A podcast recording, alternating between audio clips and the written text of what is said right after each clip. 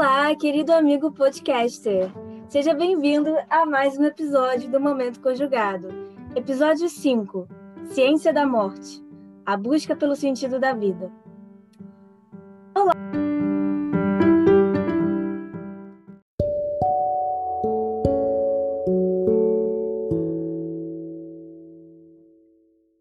Olá, pessoas! No episódio de hoje, eu chamei minha amiga Gabriela Mulê para falar um pouco sobre esta visão dos cuidados na morte.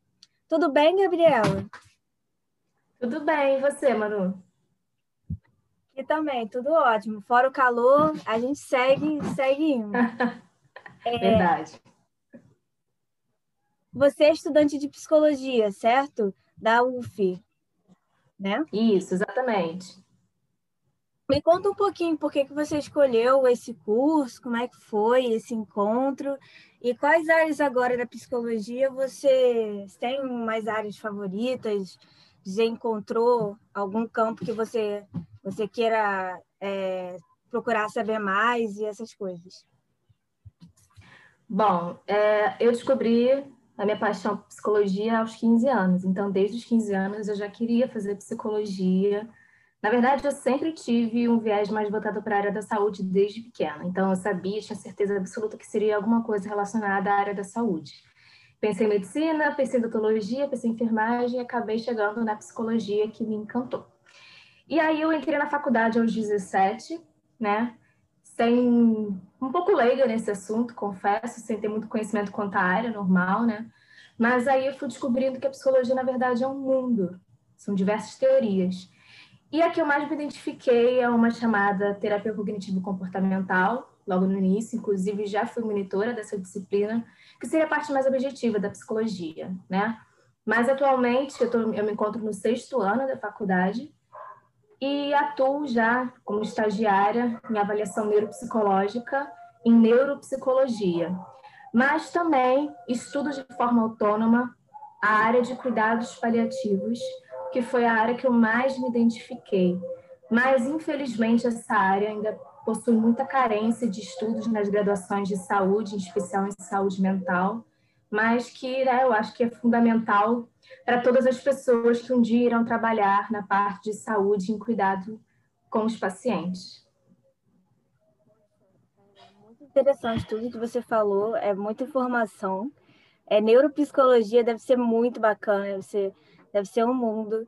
E cuidados paliativos também, eu não tinha ouvido falar até pouco tempo, não, não, não, não, sabia, não tinha um olhar sobre o que era. E só que recentemente eu acabei conhecendo uma médica que trabalha com esses cuidados paliativos, né? Você até comentou comigo sobre, sobre um livro dela, sobre o, o olhar que ela traz sobre, sobre essa, essa área, né?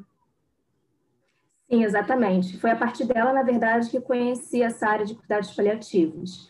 Foi ano passado, né, nesse momento pandêmico, que a gente ficou assim mais introspectivo, e aí eu comecei a pensar, né, repensar, na verdade, quanto à minha carreira profissional, estando já em final de curso, e sem ter muita noção, ideia de que área seguir. Então, eu comprei um livro chamado A Morte, um Dia que Vale a Pena Viver, da doutora Ana Cláudia Quintana Arantes, que é uma geriatra especialista em cuidados paliativos, e ali eu consegui me encontrar. Eu me apaixonei por essa área, principalmente por conta de angústias que eu tinha é, em tratamentos voltados para pacientes. Como assim? É, a gente vê muito né, em hospitais ou na própria clínica da psicologia um olhar voltado para o paciente sobre a ótica da doença ou do transtorno dele se levar em conta que ali, por detrás daquele transtorno, daquela doença, existe uma pessoa que sente, que ri, que chora.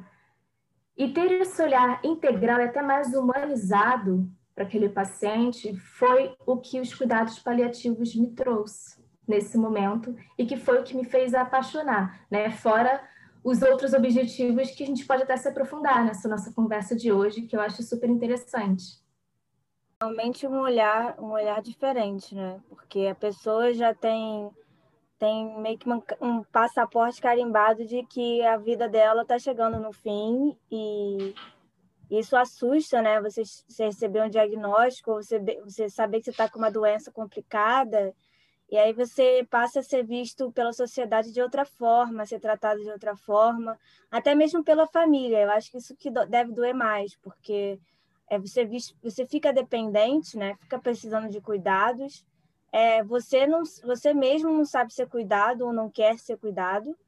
E, e, e as pessoas ao seu redor também é, fazem o que seria melhor, o que elas gostariam que fizessem para elas, mas que não é o que que você gostaria que fizesse para você, porque para saber isso só só perguntando para a pessoa, né?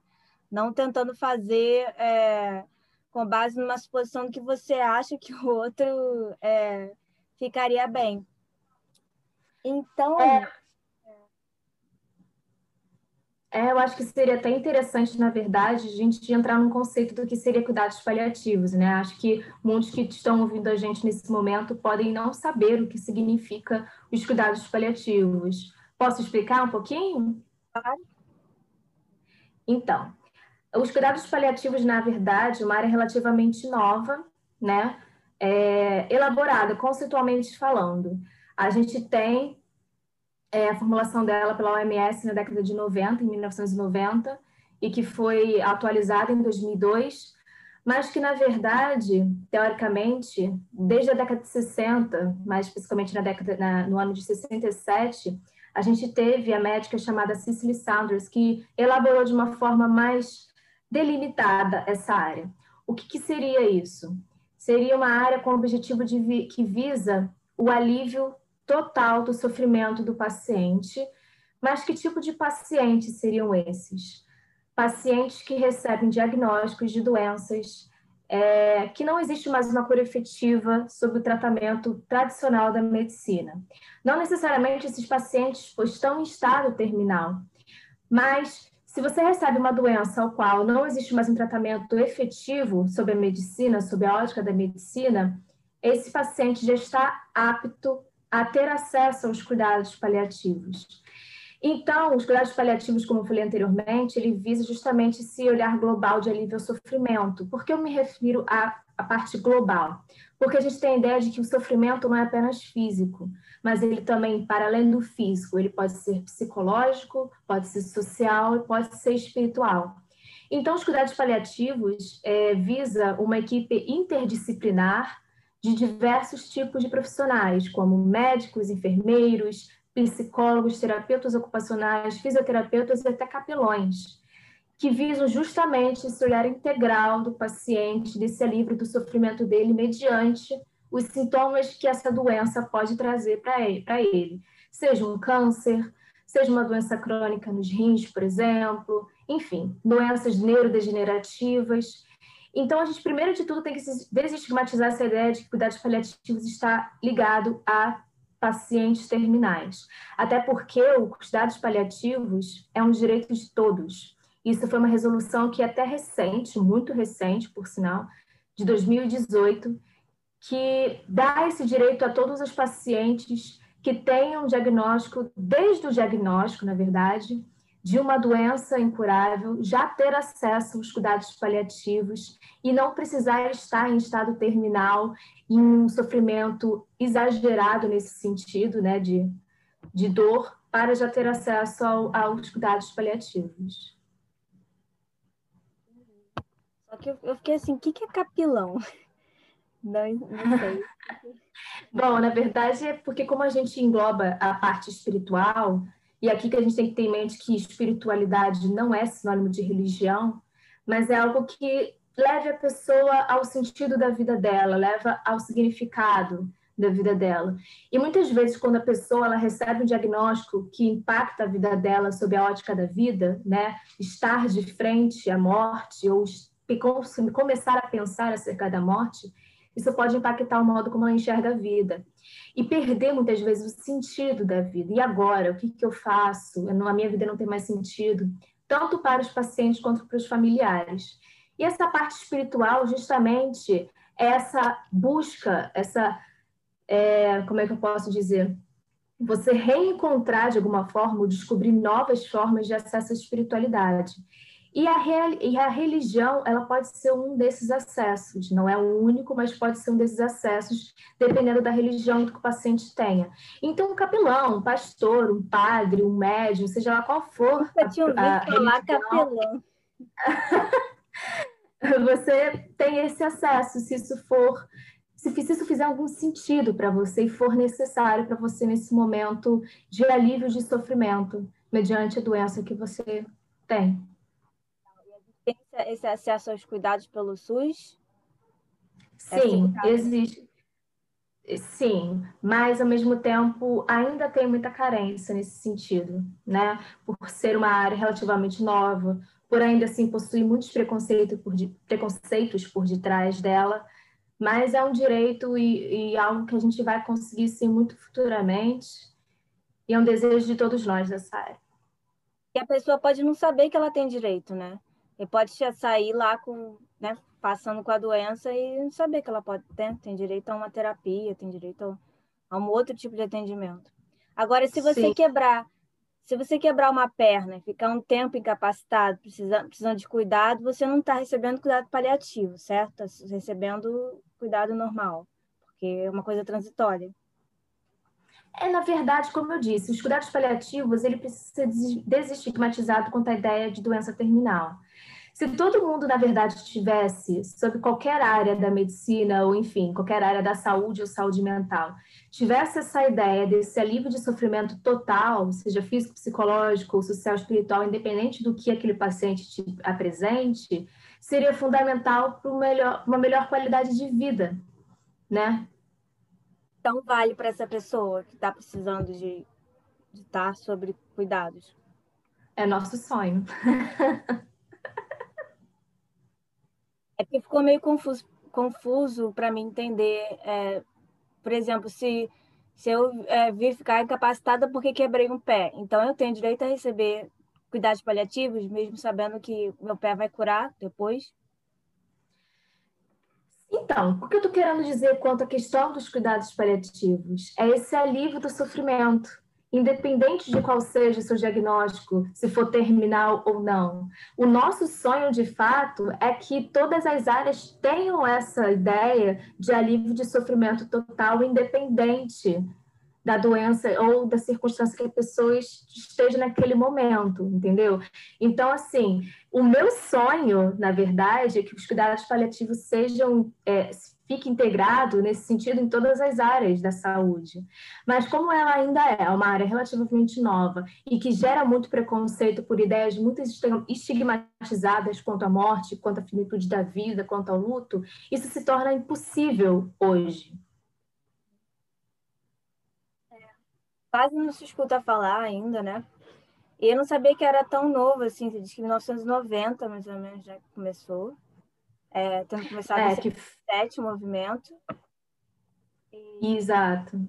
Lembro, acho que a única coisa que eu lembro falando assim de cuidado quando já estigmatizado, né? De quando a pessoa vai morrer. É, quando eu era criança, eu vi tipo no Fantástico é, médicos que ajudavam as pessoas que estavam já acamadas a passar pelo processo de morte, sabe? Eles preparavam a pessoa é, conversando com ela, fazendo respiração, meditação, visualização, e aí elas conseguiam ter um, uma passagem mais tranquila. E aí, é, tentando linkar, isso é um, uma forma, né, de, de você preparar ela para a passagem, né? Porque eu não sei o que assusta mais, você saber que, que a sua vida vai acabar, é, ou você ter o medo de, da incerteza do que vai acontecer e como será esse processo. Né? Vai doer, vai isso, vou deixar as pessoas que eu amo. E aí são muitos fatores emocionais envolvidos. E quando essa parte do, dos cuidados paliativos para todos os, os, tipos de doença, né, que fosse amplo para todas as áreas, é, imagino quando, se isso fosse estendido para as doenças é, psicológicas, né? Se as pessoas com tran transtornos que não têm, não têm cura, só tratamento, se elas pudessem ter esse acesso a esses cuidados, talvez a, a, qualidade de vida e o trabalho delas, né? Elas lidariam melhor com a parte da saúde mental. Acho que seria uma equipe a mais, além do, além do terapeuta, do, do psicólogo. Né? É, exatamente. Na verdade, isso é um, um, um, desejo de qualquer profissional da área da saúde que visa esse olhar mais humanizado para o paciente, esse alívio do sofrimento do paciente e a busca pela qualidade de vida dele.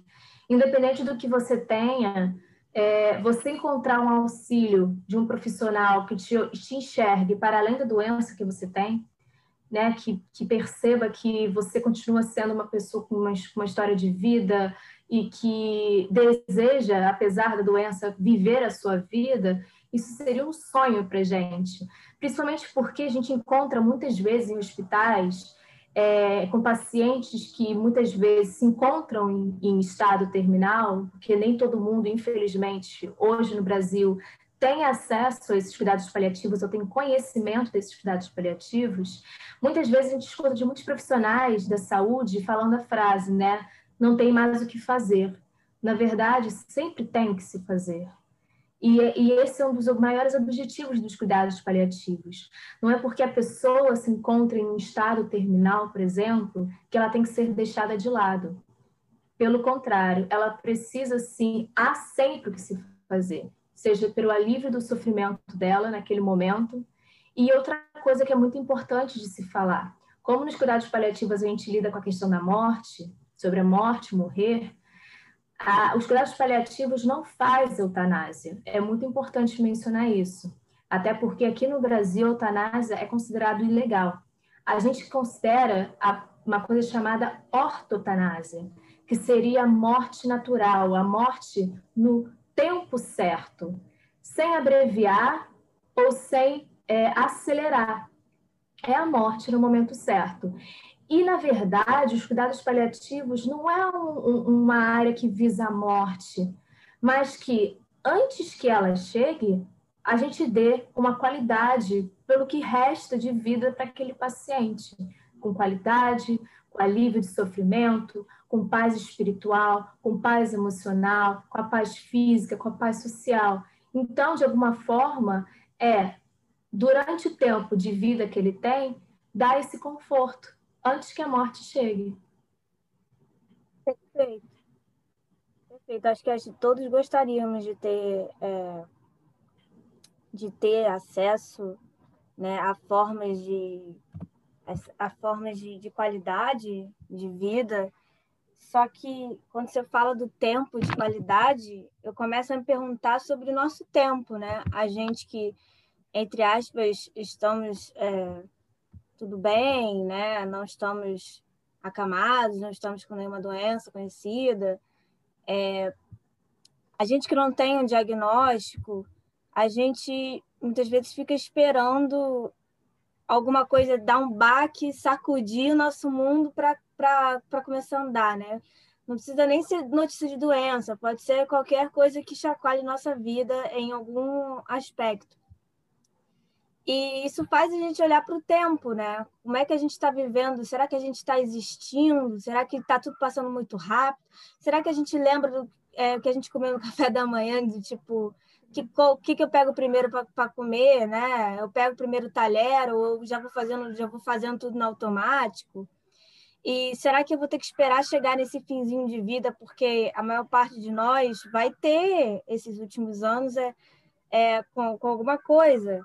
Né, com, com alguns, vai precisar de, de algum cuidado, né, se for viver mais que, que 90 anos, mais que 80 anos. Então, a gente vai esperar estar sobre uma cama, pro, porque o tempo começa a passar diferente, né?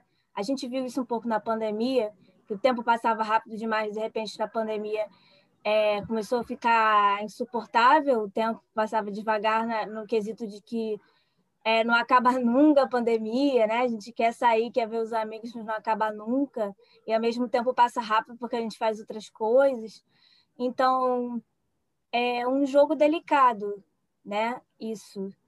Como é que eu treinaria esses cuidados paliativos em mim mesma para é, ver se eu estou passando um tempo de qualidade comigo?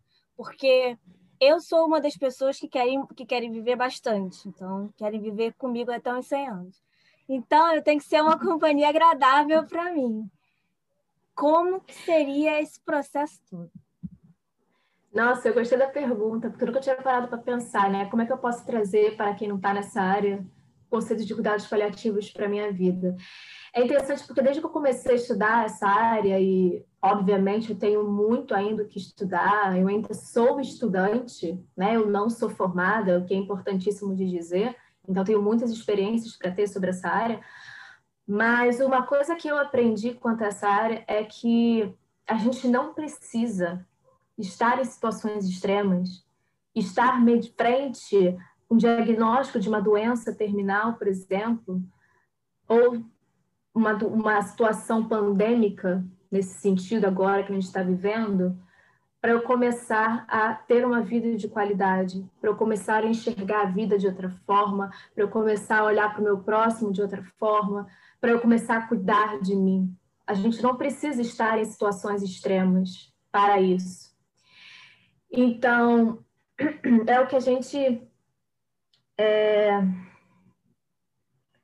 fala sobre a questão da qualidade de vida, na verdade, é que, como eu disse anteriormente, muitos ainda têm a ideia de morte algo mórbido e até evitam falar sobre esse assunto. Mas no momento que a gente perceber que falar sobre esse assunto é fundamental, porque ao falar de morte, a gente sabe como a gente quer viver a nossa vida antes que ela chegue. Porque, como você bem disse, Manu, eu quero viver 100 anos, eu quero viver com qualidade para mim, para aqueles que me rodeiam. Só que a gente não sabe quando que essa morte vai chegar. Será que ela vai chegar com 100 anos? Será que ela vai chegar daqui 10 anos? A gente não sabe. E por a gente não saber, a gente não pode esperar que ela chegue ou se deparar com ela para fazer algo para mudar. Então, justamente por eu não saber quando ela vai chegar, eu tenho que manter essa qualidade na minha vida. E aí, o que, que seria né, a vida com qualidade? Eu acho que, na verdade, não existe uma resposta fixa para todos os seres humanos. Quem sabe o que é vida de qualidade, o parâmetro para você saber se você está vivendo uma vida de qualidade é seu e somente seu.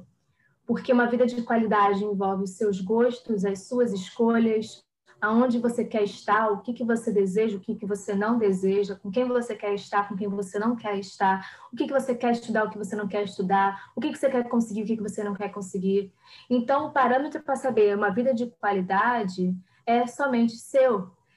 E muitas vezes, quando a gente recebe os pacientes com é, esse baque de estar de frente com a morte, muitas vezes eles passam a rever a vida, a achar que a vida não valeu a pena, a achar que não viveu como gostaria de ter vivido, e, e, gost, e gostaria de, de, de é, voltar aquele tempo perdido de alguma forma, de aproveitar o pouco que lhe resta, de perdoar pessoas que eles até então não conseguiam, de se resolver com pessoas que até então eles não conseguiam, de ir atrás de pessoas que até então eles não conseguiam, porque aquele momento, enquanto você está de frente para a morte, nada mais das coisas que hoje nós que estamos saudáveis e não nos deparamos com a morte de frente, não ligamos.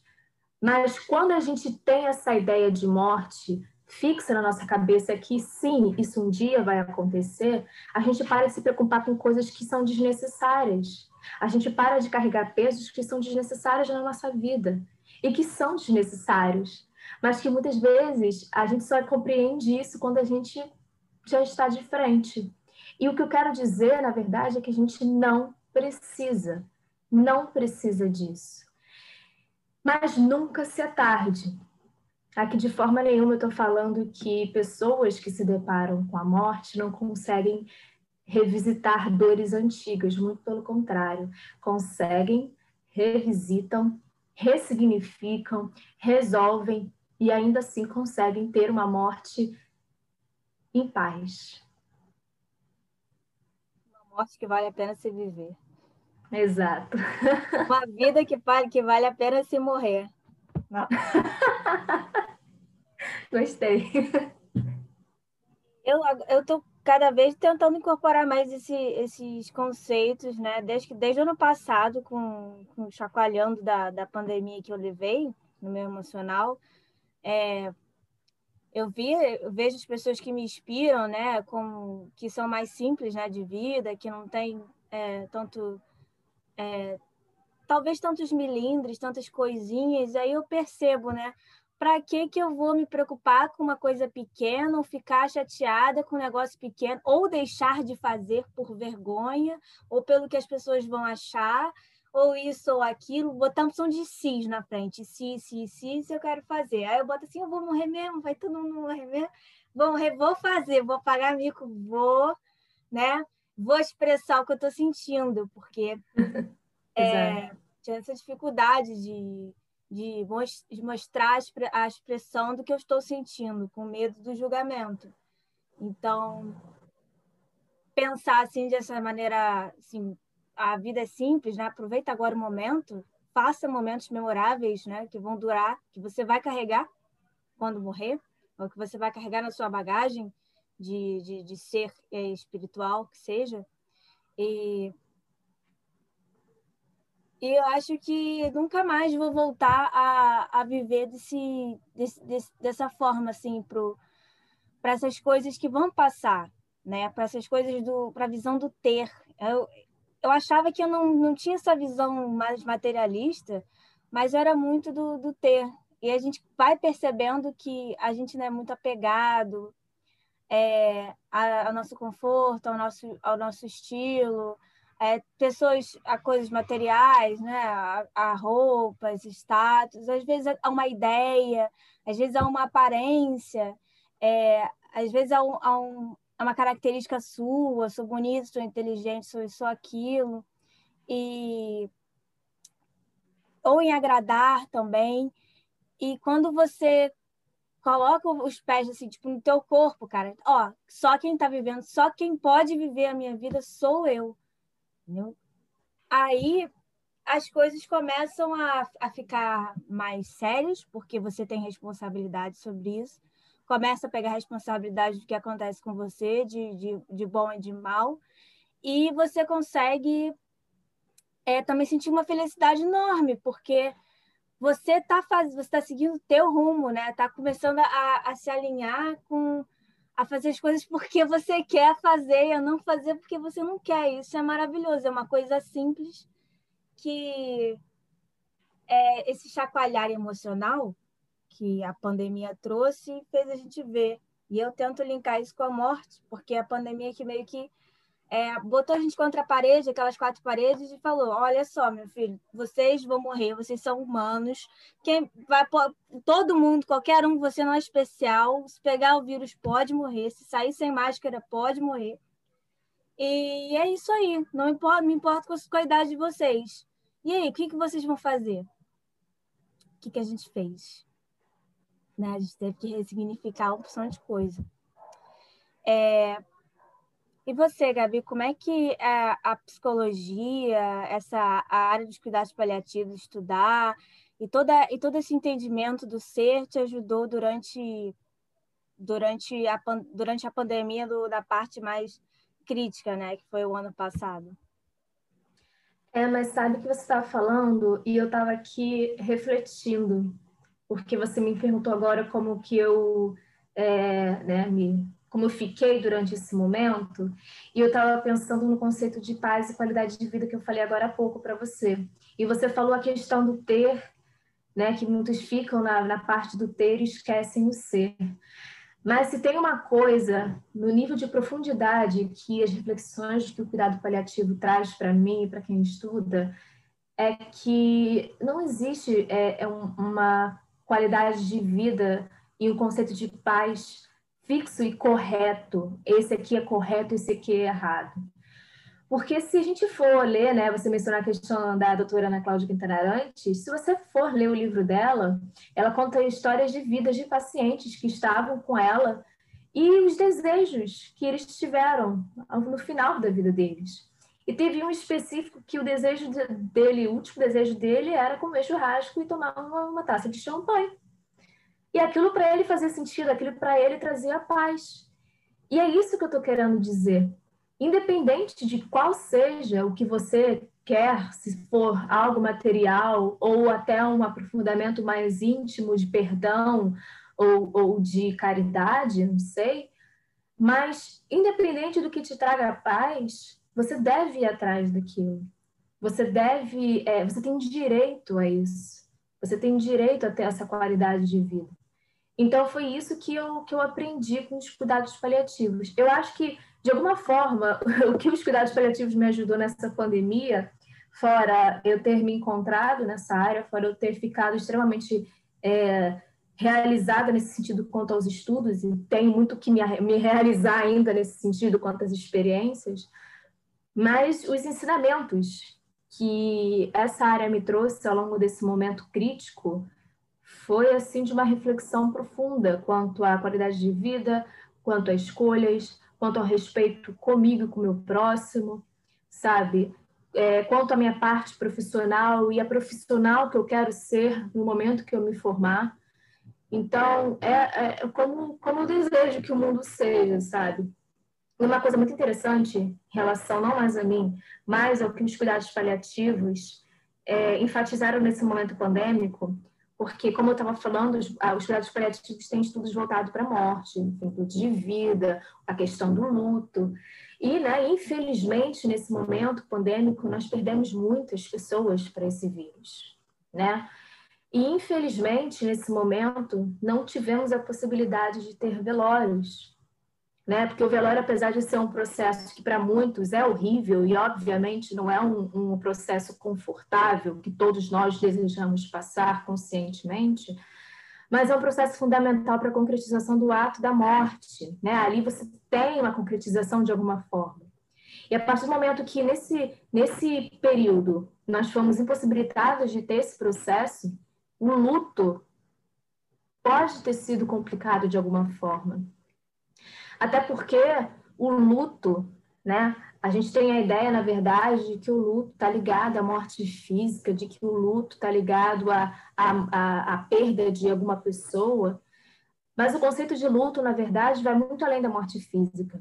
Qualquer perda que a gente tenha de algo ou alguém que tem algum significado para você, a gente vai estar falando de luto.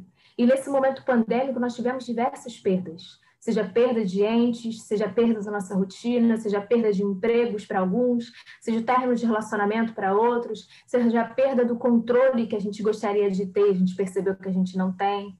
Então, a gente teve diversos tipos de perdas nesse momento pandêmico que geraram, de alguma forma ou de outra, um luto na gente. Então, estamos vivenciando esse luto de uma forma ou de outra. E o objetivo do luto, na verdade, é a gente se readaptar à vida a partir da perda que a gente teve. Na verdade, a gente está tendo perdas o tempo todo. Estamos no processo de readaptação o tempo todo. Não precisamos, não precisamos estar numa pandemia para sentir esse luto.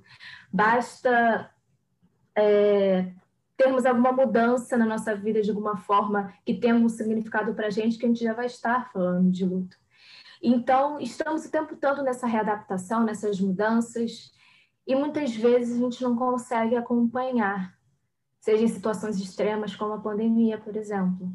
Então, é, essa pandemia, acho, acredito eu, e a gente vai ver a longo prazo os efeitos, mais baseado na minha área agora, na psicologia, os efeitos mentais dessa, já estamos vendo, na verdade, né, desse dessa pandemia e aí a gente vai ver, né, de uma forma mais concreta, quais foram os impactos, quais foram os reais danos que essa pandemia trouxeram para nós, seja ansiedade, estamos vendo sim muitos casos de depressão, estamos vendo muitos casos de lutos complicados, mas isso é uma coisa que por ainda ser atual, a gente ainda não tem dados certos, né?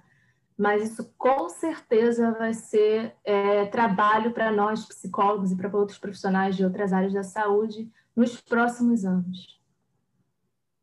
É importante você ter mencionado as formas de luto, né? Que o luto não é sempre é, também é super associado à morte, à morte do corpo, mas que existem outros milhões de, de, de nuances do luto, né? Que pode ser muito é, pode, você não pode nem perceber que está de luto quando perdeu alguma coisa ao seu redor, que pode não ser uma pessoa, mas pode ser uma rotina que você estava acostumado. E eu fico me perguntando, uma pessoa que esteja num processo profundo de luto, ela também é, teria acesso aos cuidados paliativos. Porque, por exemplo, teria a pessoa que está sofrendo. Vamos imaginar uma pessoa que perdeu alguém, esse alguém era da família. É, a, a pessoa que, que, que, que morreu teve o acesso aos paliativos e essa pessoa que perdeu, ela teria acesso por ser da família, né? por, por, pela equipe que atende a todos. E uma pessoa que que passa por, um, por esse processo, assim, por um luto bem profundo, ela também teria direito a, a esse, esses cuidados, né? Na verdade, a equipe de cuidados paliativos, você tocou num ponto importantíssimo, é que o olhar não é voltado apenas para o paciente. A equipe interdisciplinar de cuidados paliativos não tem um olhar voltado somente para o paciente e para os impactos da doença e para o luto que ele possivelmente possa ter, mas também para os seus familiares e para os seus cuidadores, porque é, a família tem um papel fundamental no processo de vida do paciente enquanto em vida. Mas, a partir do momento que aquele paciente morre, os familiares se encontram lutados. E o nosso trabalho nos cuidados paliativos também é voltado para os familiares após, durante o, o tratamento e após a morte do paciente. Continua. É uma coisa importante. Exatamente. Exatamente. Mas tem um prazo até, até acabar esse, esse, essa equipe que acompanhou a pessoa até a perda? Não, não existe um prazo, na verdade, até porque uma coisa importante de falar é que luto não tem prazo de validade, né?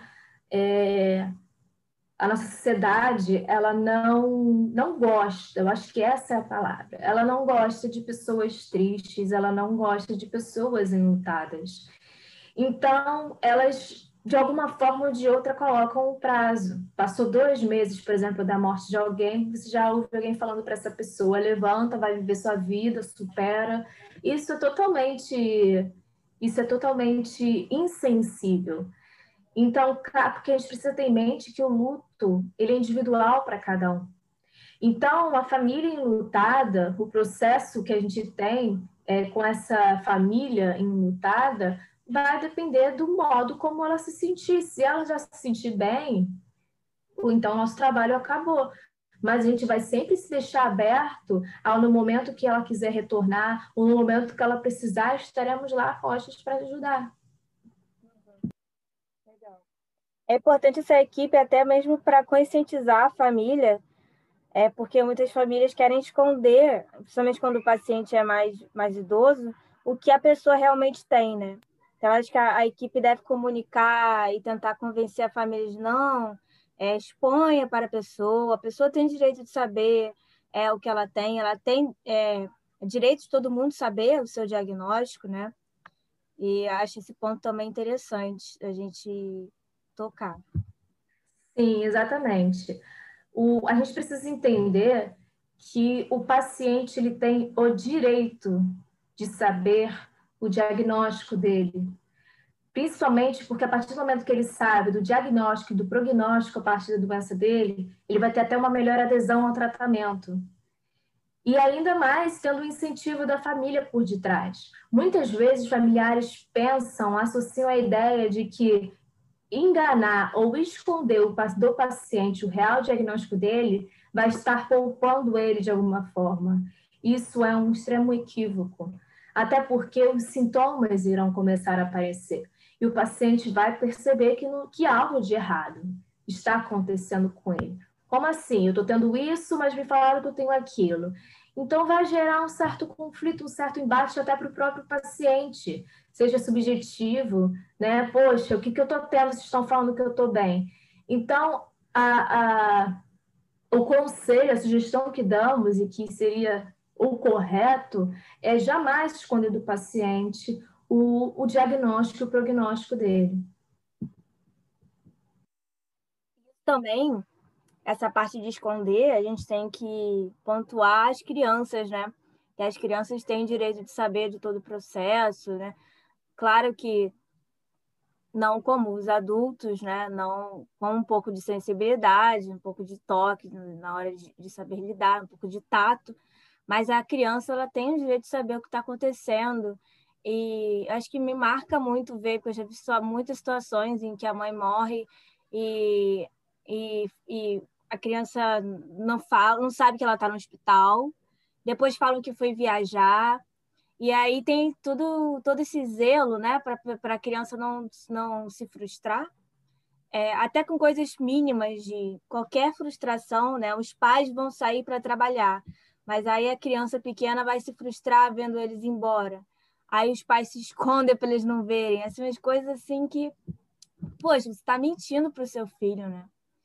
E e a gente tem que lidar com esse outro lado de frustração, porque quando a gente não, não é treinado na vida, não, não se depara com situações de frustrações, quando a gente se deparar com uma, com uma frustração grande, e a gente vai se deparar em algum momento na vida, o baque vai ser muito maior. O luto uhum. vai ser muito mais profundo, vai ser muito mais camadas que, que a gente às vezes nem está consciente de que existe. Então, essa, essa preparação, essa preparação, né, é de, de lidar com a vida como é, né? Você não é o melhor de todos, é, especial, mas você também não é o pior de todos. É, você caiu, você se machucou, e não vou prevenir você de, de brincar no parquinho, porque você pode ralar o joelho, mas uhum. vou falar assim, pô, agora levanta e limpa teu machucado, né? É, não vou proibir você de ah, de colocar culpa, por exemplo, ah, quebrei, criança quebrou um vaso e você coloca a culpa nela e ela fica se sentindo mal. Não, tipo, quebrou, vai lá, limpa, tudo bem, ok. Então, acho que essa cultura que a gente, do, do, da frustração, que a gente, da não frustração, que tem gerado pessoas tão frustradas, né? Acho que tem gerado esse, esse medo de, de se machucar, é, esse machu medo de se machucar é mais emocionalmente eu digo até por mim a, a questão do, da ansiedade, dessa, dessa, eu sinto que eu não fui treinada para lidar com, com, as situações negativas da vida. Então, tudo de, de, de que não acontece perfeito, né, dentro dos, dos, dos padrões que eu tenho para mim, é, é muito mais amplificado, né? E aí a resposta é amplificada. Ai, meu Deus, vou morrer, vai isso, aquilo, aquilo outro.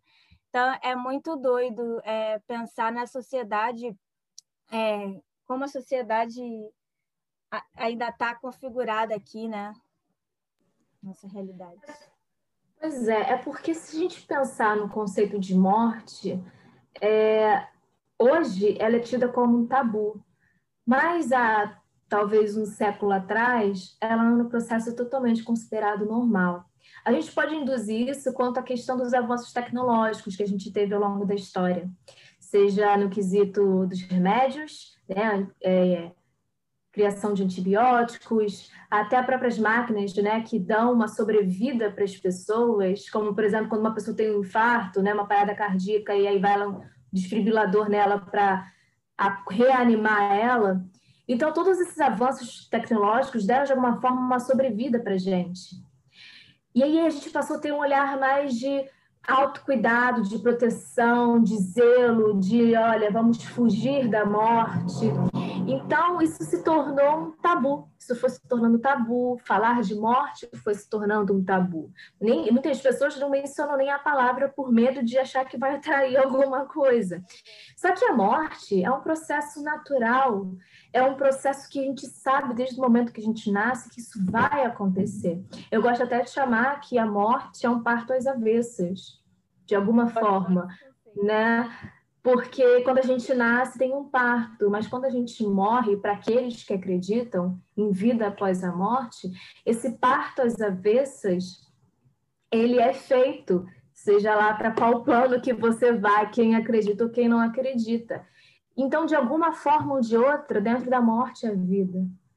E sejam para, a pessoa que foi e sejam para, as pessoas que ficaram. Porque, independente da sua morte física, sua lembrança permanece. Então, de alguma forma ou outra, você continua vivo. E a ideia da morte ser naturalizada desde a nossa infância é importantíssimo. Vamos tirar essa ideia de que a criança não vai aguentar saber da morte. A criança aguenta. E se a gente naturalizar desde a infância a morte, de que um dia vamos morrer, de que um dia quem a gente ama vai morrer, quando esse processo chegar na nossa vida de alguma forma ou de outra, o sofrimento não vai ser tão intenso, porque já está naturalizado na gente. Então, você chegar para uma criança que perdeu algum parente, seja um pai, uma mãe, um irmão, um tio, um tia, uma avó, um avô, e falar que esse indivíduo foi, dar uma, foi fazer uma viagem, foi viajar e já volta, é erradíssimo. Até porque no momento que a criança perceber que aquele fulaninho não vai mais voltar porque morreu, isso vai gerar uma frustração, isso vai gerar um baque na confiança que essa criança tem em você. Então a gente precisa ter muito cuidado quanto a isso. A criança não, não, não estaremos poupando a criança mentindo para ela. Mentir nunca é a melhor opção, seja para a criança ou seja para o paciente, que pode também ser uma criança. A gente não pode esquecer disso, porque cuidados paliativos não é apenas para idosos, tá? é, seja para criança, seja para paciente. A gente tem o direito de saber a verdade. E, e estar preparado para isso, de alguma forma ou de outra, vai amenizar o seu sofrimento. E vai amenizar até um luto complicado, talvez, né? Essa questão de você ser lembrado, de você fazer, fez um, viver uma vida em que você tá ok, teve qualidade, né? Você se sente satisfeito, eu acho muito importante, assim, tipo, eu estava ouvindo uma, palestra dela, é, dessa doutora que falava que se você pudesse trazer uma pessoa de volta para conversar cinco minutos, quem que você gostaria de mais cinco minutos só para conversar? E aí depois ela perguntou: você gostaria de que alguém depois que você morresse é, se disponibilizasse cinco minutos para você ser uma pessoa que ela gostaria que de, de, de pegar 25 minutos para conversar com você, para você ser lembrado, isso, aquilo. E, e é isso, isso traz para mim a importância de, dos laços que a gente, de afeto que a gente cria, né? Principalmente os laços, os laços de amizade que, que vão se perpetuando e, e dos laços de amor que, que vão florescendo no nosso coração. E eu não sei, faz, faz pensar sobre, sobre o sentido da vida o tempo todo, assim, nossa, o tempo todo. É, fazer essa, esse autoexame de, poxa, eu tô aqui no, no auge da minha saúde, tô jovem, tô isso, tô aquilo, é, eu quero viver uma quero viver uma vida de, de, de, qualidade e antigamente eu achava que tinha que ser quantidade né? eu sempre fui aquela pessoa de falar ah, quero viver mais que 100 anos mas se eu não tiver qualidade nesses 100 anos se eu, tiver, se eu viver sem prestar atenção no que eu estou fazendo viver no automático às vezes eu posso viver 30 e viver com qualidade que, que é uma coisa que eu vou que eu vou levar né para mim na, na, no meu emocional na minha alma. Então, eu acho esse papo de morte muito necessário e, inclusive, acho que podia até existir um quadro. Vamos falar sobre morte. Você tem um minuto para falar sobre morte ou café com morte, Sim. alguma coisa assim. Meu Deus. Falar, olá, oi, eu poderia estar roubando, poderia estar matando, não. Eu poderia estar, mas eu só vim aqui para falar de morte por um minuto. Você pode me ouvir? Não, mas é, é, eu gosto de uma frase, porque desde o momento que a gente é criança, a gente ouve aquela frase do tipo, ah, o que você quer ser quando crescer? O que você quer ser da vida? Só que eu, eu, eu gosto muito de trocar essa frase para o que você quer ser quando morrer. Porque é dar uma ideia de que você aproveitou a vida até o momento que chegar a sua morte e não que você é, finja, finja que não existe a morte para poder viver a sua vida e de alguma forma não viver como você deseja. Então, eu tendo a consciência de que isso um dia vai chegar, eu vou aproveitar a minha vida ao máximo, da forma que eu quero, como eu quero e como eu desejo.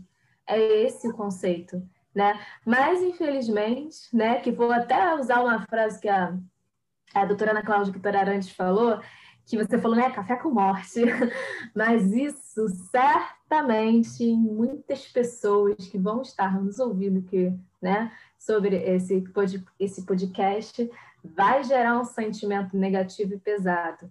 Até porque a, logo no iníciozinho desse livro, A Vida é um Dia que Vale a Pena Viver, a vida não, a morte é um dia que vale a pena viver. é, ela estava numa festa, doutora Ana Cláudia, e aí estava lá numa festa e tal. Nunca ninguém imagina que em festa a gente vai conversar sobre morte, né?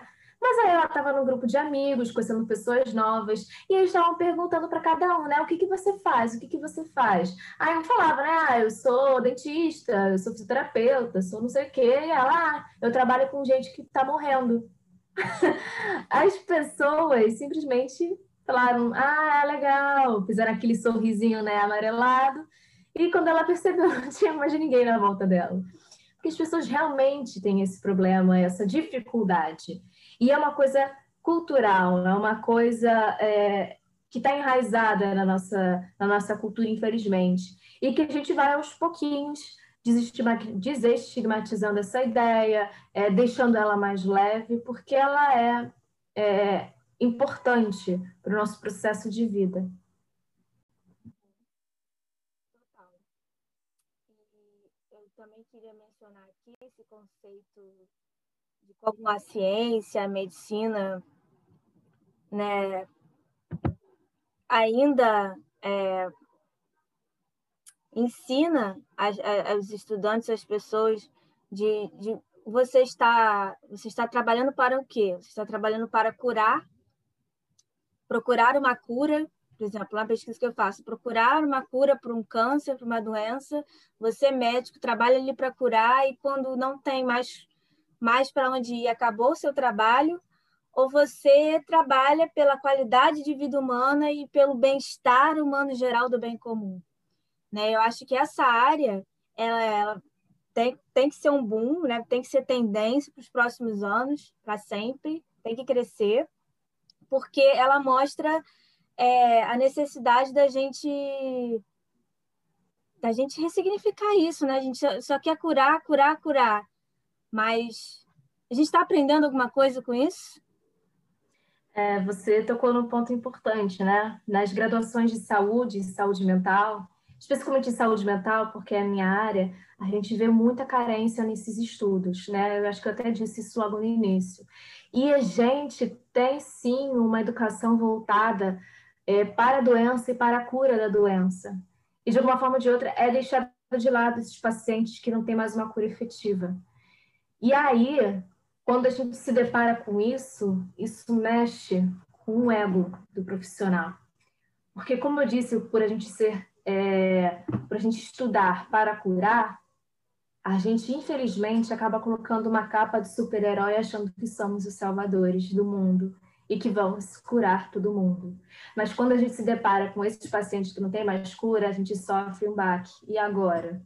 Então, se eu posso dizer uma coisa que os cuidados paliativos me ensinou também, entre tudo que eu falei até agora, é que a gente deve tirar essa capa de super-herói, porque temos limitações e reconhecer essas limitações é fundamental para nossa humildade no momento quando a gente for atender um paciente, porque é, foi o que eu estava falando quanto esse olhar integral do paciente para além da doença.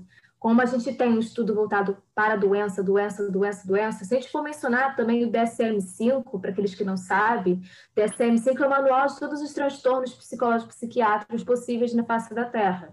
A gente está no quinto livro. O primeiro livro tinha 100 páginas, o quinto tem mais de mil. Ou seja, qualquer, qualquer coisinha pode ser considerado uma doença, né? Então, essa, é, essa, essa, essa questão de tudo é doença, esse exagero quanto a né, doença, cura, cura, doença, e agora? Isso, de alguma forma ou de outra, nos coloca num patamar de super-heróis que não somos, que não somos. E quando a gente desce desse altar, tira essa capa, a gente consegue enxergar aquele paciente para além da doença dele, ter um tratamento mais humanizado, saber dos nossos limites, mas que independente dos nossos limites, a gente está ali para ajudar. Então, trocar essa ideia de cura para o cuidar, que é o que os cuidados paliativos tentam mostrar para a gente. Porque eu vejo muitos profissionais que nem olham para os rostos dos pacientes quando entram nos consultórios, nem sabe da, da onde que ele mora, se tem dois irmãos, se é casado, se tem dois filhos, três filhos, se tem um papagaio, se tem um periquito. Ah, mas o que, que vai afetar no tratamento dele? Não é que vai afetar no tratamento dele, mas aquilo ali, é aquele que está ali na sua frente, é uma pessoa. É uma pessoa como você que sente, que chora, que ri. E ela merece esse respeito. Tal como as pessoas também que estão em, nos, nos cuidados paliativos, já em estado terminal ou não. Acho que tinha que existir uma equipe para os médicos também, para conscientizar o médico, porque às vezes o médico não sabe dar nem a notícia para a família, não tem esse tato, né? Não tem esse contato humano. E para o médico do dia a dia também é, aprender um pouco, já que ainda é falho na grade, esse lado de que olha, vamos com calma, estamos lidando com humanos, inclusive você um dia pode precisar de cuidados. Né? Mas sabe, Manu, eu nem, nem culpo nesse sentido, justamente porque realmente tem uma carência quanto a isso.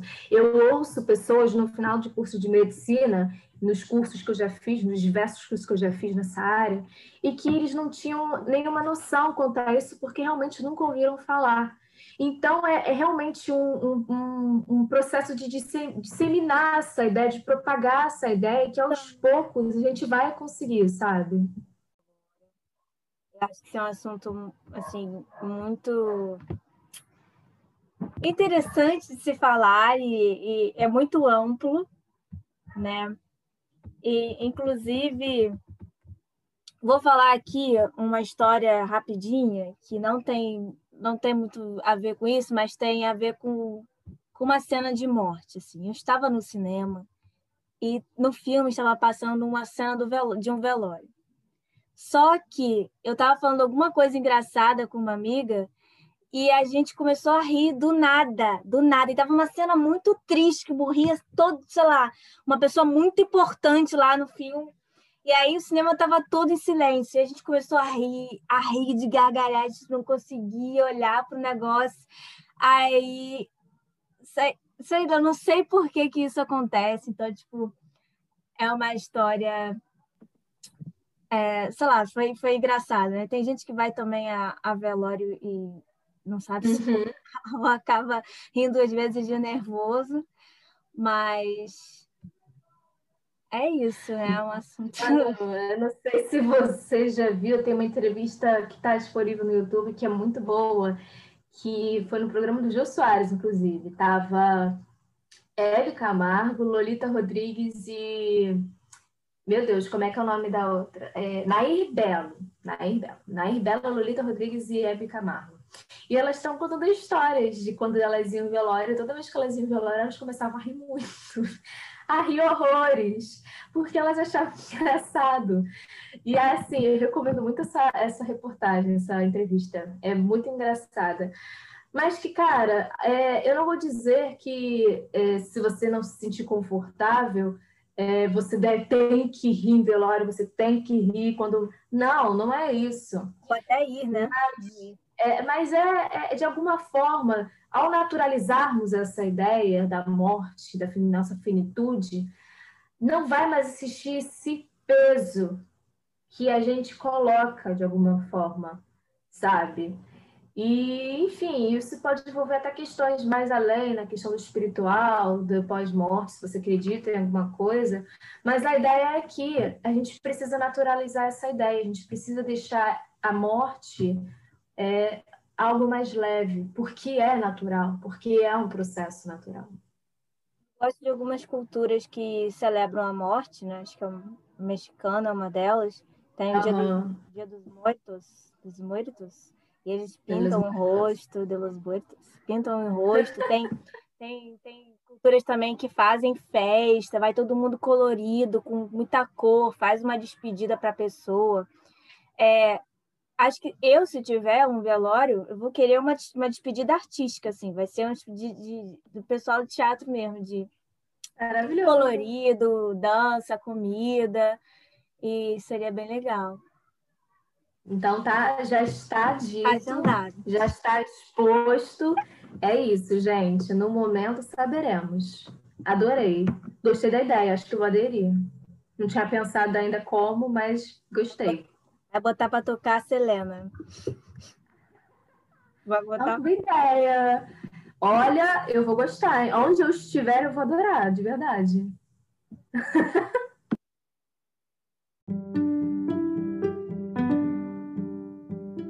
Então tá, Gabi, obrigada pela sua presença no nosso podcast, podcaster.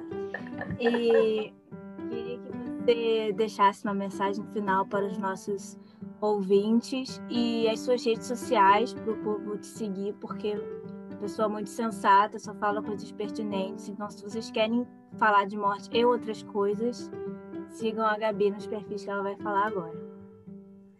É bom, gente, eu queria só agradecer primeiro a oportunidade, porque é um assunto que eu amo falar, né? Sou super suspeita, mas que eu acho super necessário. E encontrar um espaço para falar sobre esse assunto, eu não perco a oportunidade mesmo. Eu acho que a mensagem final que eu quero deixar mesmo é essa leveza quanto ao assunto. Apesar da gente estar falando sobre morte, sobre luto, sobre cuidados paliativos, a gente riu, a gente fez piada, sabe? Então, deixar essa leveza para esse assunto é o que é o fundamental e a mensagem principal que eu gostaria de deixar nesse podcast. Bom, é, eu tenho um canal no YouTube que se chama Cientista Espírita, traço Gabriela Mulher, que eu trato assuntos tanto quanto a parte da psicologia, por ser meu campo de estudo, quanto da doutrina espírita, que para aqueles que estão ouvindo não saibam e não sabem, eu, eu sou adepta ao espiritismo, né, sigo o espiritismo, e também tenho um perfil no Instagram chamado Cientista Espírita, que também é mais ou menos nessa, nessa linha.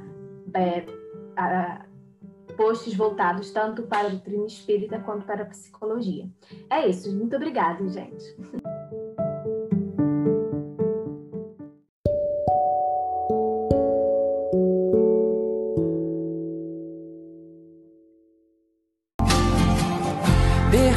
Repente a gente vê que perdeu ou está perdendo alguma coisa morna e ingênua que vai ficando no caminho. Que é escuro e frio, mas também bonito, porque é iluminado pela beleza do que aconteceu há minutos atrás.